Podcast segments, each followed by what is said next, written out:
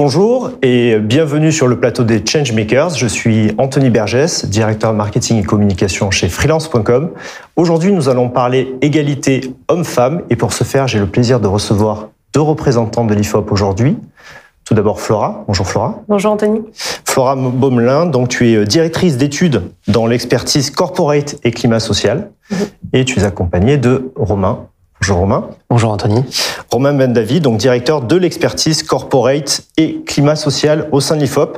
Donc vous venez de sortir un, un livre ensemble qui s'appelle Les chemins de l'égalité aux éditions de l'Aube. Et euh, c'est un livre très très intéressant et je pense pour pour l'introduire, je vais reprendre une formulation euh, qui vient de vous-même. C'est euh, livre sur une thématique passionnante abordée de façon dépassionnée, donc sur la base d'études. Est-ce que vous pouvez nous en, dire plus? Oui, alors c'est, euh, exactement ça. L'idée, c'est qu'on a fait beaucoup d'enquêtes sur le sujet récemment, euh, sur euh, l'égalité femmes-hommes, mais abordée de différentes, qui peut s'aborder de différentes manières, à la fois selon sa fonction, selon son âge, selon sa responsabilité.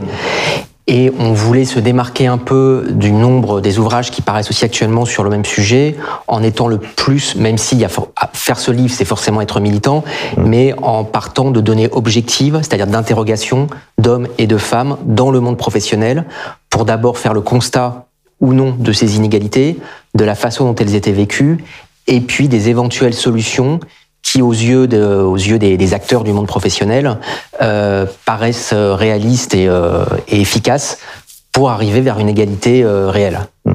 Et l'angle de départ, c'est le rapport au travail finalement.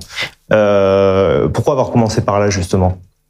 Alors parce que notre bah, notre expertise est, concentrée sur le, le, rapport au travail et surtout depuis le début de la crise sanitaire, on est sur une des transformations très fortes qu'on vit dans son rapport au travail hmm. et c'est au sein du rapport au travail qu'on voit déjà un certain nombre d'inégalités qui sont euh, pour beaucoup invisibilisées euh, et qui sont pour une partie des femmes aussi, ce dont on s'est rendu compte, en partie intériorisées. Donc il faut creuser un peu derrière les chiffres pour voir, euh, pour euh, pour se rendre compte de ces de ces inégalités qui sont qui sont en plus pas forcément les mêmes.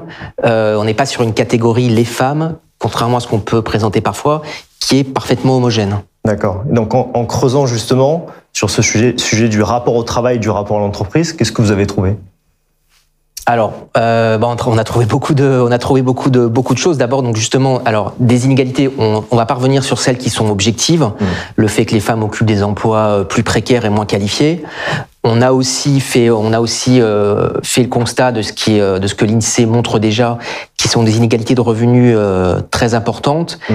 Mais ce qu'on montre nous, c'est qu'elles concernent surtout les cadres. C'est au sein des cadres que l'insatisfaction à l'égard de son revenu est la plus est la plus forte. Ce qui a deux conséquences, c'est que d'une part, c'est sur auprès de cette fonction-là qu'il faut agir, mais ça veut dire aussi que ce ne sont pas toutes les inégalités femmes-hommes non plus. Mmh. Il y a beaucoup d'autres inégalités qui sont abordées dans le livre, qui mmh. concernent d'autres d'autres enjeux.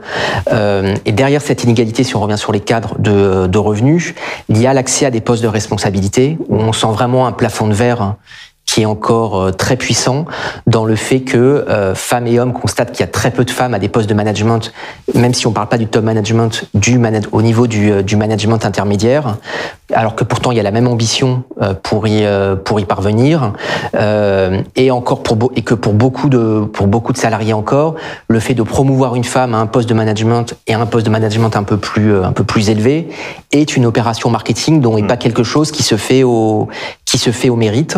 Le dernier type d'inégalité là-dessus sur l'accès à des postes de responsabilité, c'est qu'en France, on a une culture de la de l'évolution qui fait qu'on évolue plus, on, euh, on, grimpe dans la hiérarchie quand on change de poste, quand on démissionne. C'est pareil pour les hommes et les femmes. En revanche, les hommes ont une deuxième chance, qui est la promotion interne, qui joue beaucoup moins pour une femme. Ce qui fait que si une femme veut aujourd'hui monter dans les échelons, elle a peu d'autres solutions que de changer d'employeur. Alors, tu dis même ambition pour y parvenir à ces postes de responsabilité. Pour autant, les aspirations, telles qu'elles sont décrites et qualifiées dans, dans le livre, sont pas forcément les mêmes entre les hommes et les femmes. Alors les aspirations sont pas forcément les mêmes. Disons que les, les compétences mises en avant sont pas forcément les mêmes. Euh, les, les, quand on, on s'est beaucoup intéressé aux, comp aux, compétences comportementales, donc ce qu'on mm. appelle les soft skills, et on se rend compte que les hommes mettent beaucoup plus. Alors on généralise, hein, mais c'est ce qui mm. ressort plus. C'est la force et la faiblesse des chiffres. Mais les hommes vont plus mettre en avant des qualités euh, d'autonomie et de leadership dont on sait aujourd'hui que ce sont des qualités qui sont très importantes dans les entreprises quand on veut monter dans la hiérarchie, alors que les femmes vont plus mettre en avant des capacités d'adaptation et le sens du collectif. Mm. Donc forcément, ça va plus facilement jouer euh, en faveur des hommes. En revanche, quand on prend les évolutions actuelles du management, on voit vers un management qui est quand même dans la, par rapport à la culture française un peu moins verticale et un peu plus dans en position de manager au centre que devant. Les femmes dans leur, encore une fois en généralisant, ont un peu plus de, semblent avoir un peu plus d'atouts puisqu'elles elles ont déjà beaucoup joué sur ce côté collectif et inclusif dans leur manière de, de manager. Hmm. Alors j'aimerais qu'on revienne sur euh, les écarts de rémunération, la partie chiffrée, hein, celle qui hmm. fait souvent euh, couler le plus d'encre. Euh, ce que montre ce, ce livre aussi, c'est que bah, il y a une décomposition finalement des, des, des écarts. Hein, donc euh, c'est en dessous, il y a différents pourcentages qu'il faut regarder de façon assez séparée. Est-ce que vous pouvez nous en dire plus?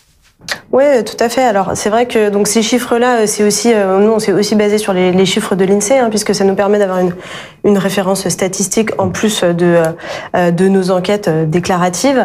Et en fait, c'est vrai qu'il y, y, a différents paliers. En fait, si on regarde, si on cumule, on va dire le revenu de toutes les femmes en France et le revenu de tous les hommes en France, la différence c'est 28%, donc presque 30%. voilà, c'est énorme. Après, cette différence, elle s'explique en grande partie, en tout cas en moitié, par euh, le fait qu'il euh, y a beaucoup plus de femmes à temps partiel. Hmm. Il y a 78% des travailleurs à temps partiel qui sont, euh, qui sont des femmes.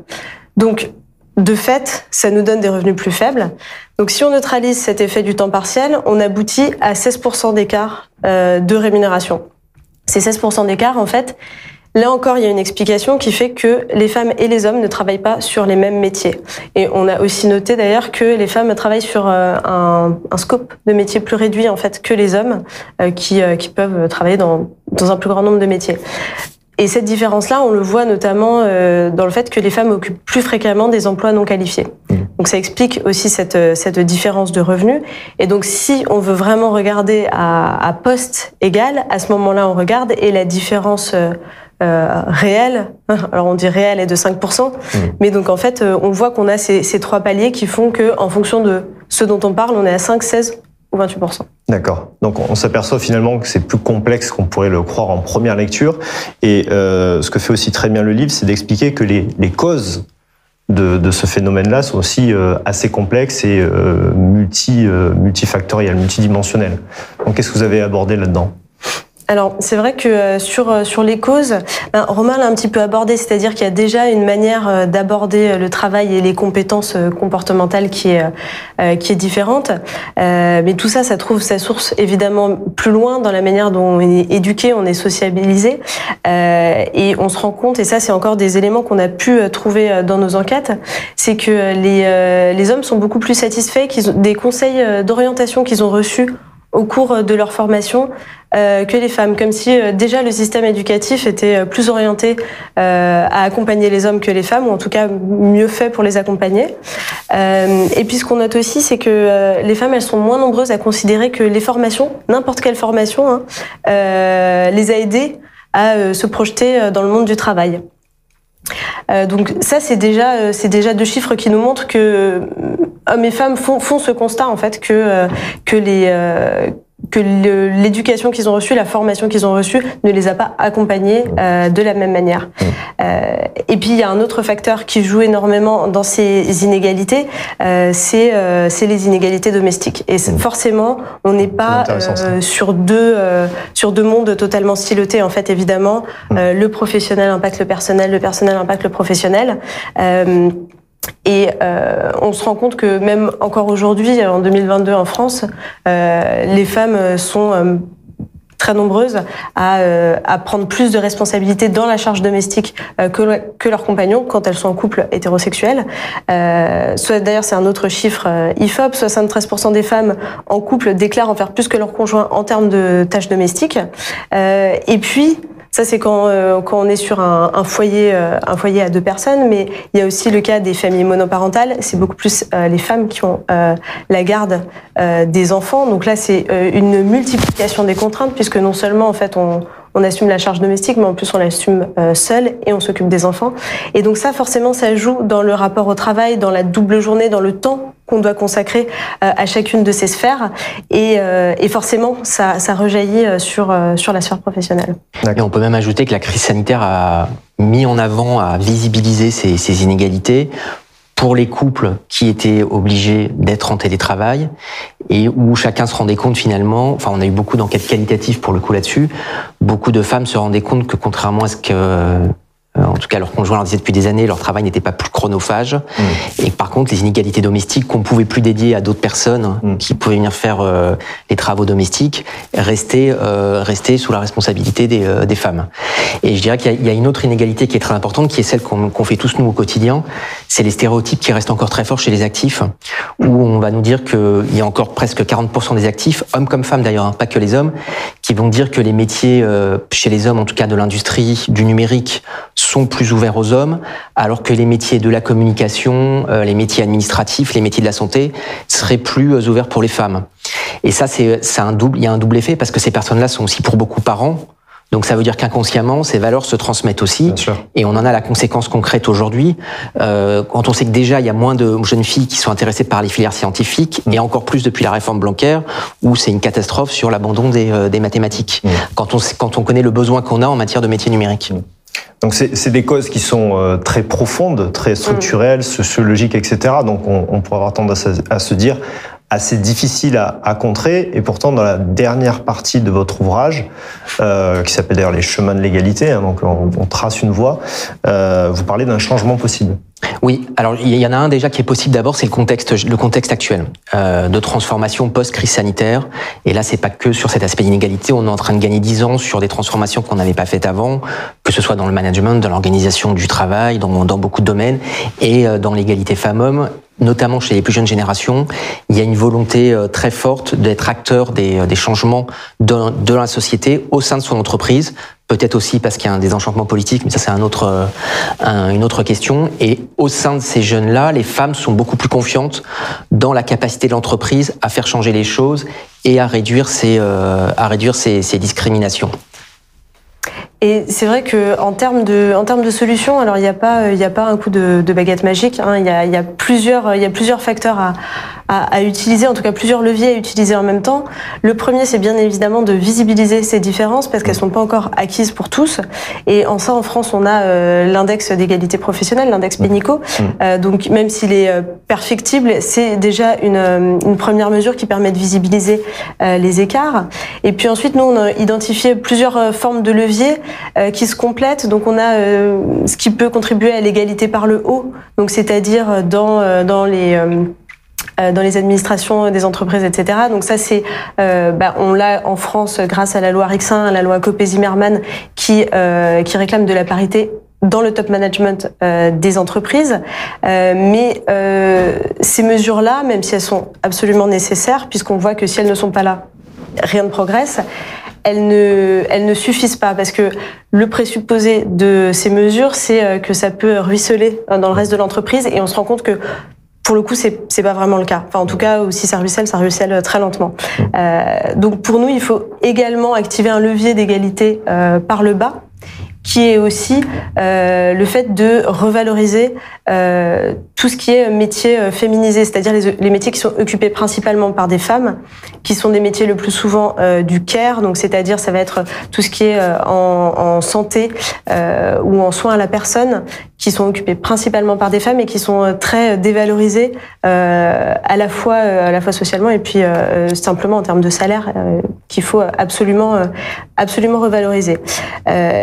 Et puis de manière un petit peu transversale, euh, il y a une mesure euh, qui nous paraît de plus en plus euh, importante, c'est la, la, transparence des salaires ou à minima des grilles de salaire.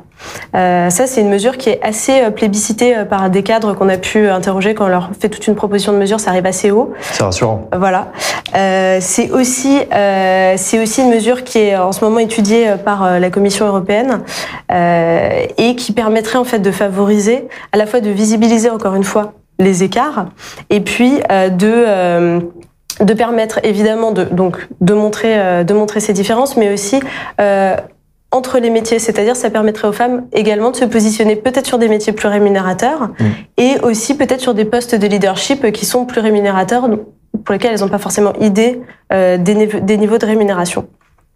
Et puis donc on a parlé évidemment euh, qui dit euh, éducation cause du problème, il faut apporter des solutions. Alors euh, c'est pas c'est pas évident, mais le, la clé c'est vraiment la représentation. Mm. C'est euh, c'est les ce qu'on appelle les rôles modèles, c'est-à-dire il faut vraiment donner euh, aux jeunes filles dès le plus jeune âge des images de euh, de réussite ou en tout cas de diversité euh, des métiers euh, possibles pour les femmes. Ça c'est très important et on a vu, on a trouvé des enquêtes. Alors pour le coup c'est pas les nôtres, mais qui montrent que, enfin des, des projets qui ont été faits qui montrent que rencontrer une jeune chercheuse par exemple, ça incite les jeunes filles à postuler plus fréquemment dans des filières scientifiques par la suite. Bien sûr. Donc c'est très important. Euh, et puis évidemment, les entreprises, elles peuvent aussi accompagner euh, la parentalité. Mm. Euh, C'est-à-dire, donc on a eu euh, récemment l'allongement du congé euh, de, euh, de, paternité. il y a aussi d'autres suggestions qui sont faites dans le sens de du temps partiel, c'est-à-dire que l'entreprise s'attache à, à, ce que ce ne soit pas uniquement les femmes qui en bénéficient. et donc, par exemple, ça pourrait être une mesure qui serait incluse dans l'index dans l'index Pénico. Mm pour, euh, bah pour en tout cas prendre la mesure de ce temps partiel et de l'inégalité euh, qu'il induit. Bon, mais pas mal de pistes pour nous aider à arpenter ces, ces chemins vers l'égalité. Merci beaucoup Flora. Merci Romain. Merci Anthony. Merci à tous de nous avoir suivis aujourd'hui. Et si vous voulez retrouver d'autres interviews de Changemakers, n'hésitez pas à vous abonner sur notre chaîne YouTube ou sur votre plateforme de podcast préférée. À bientôt.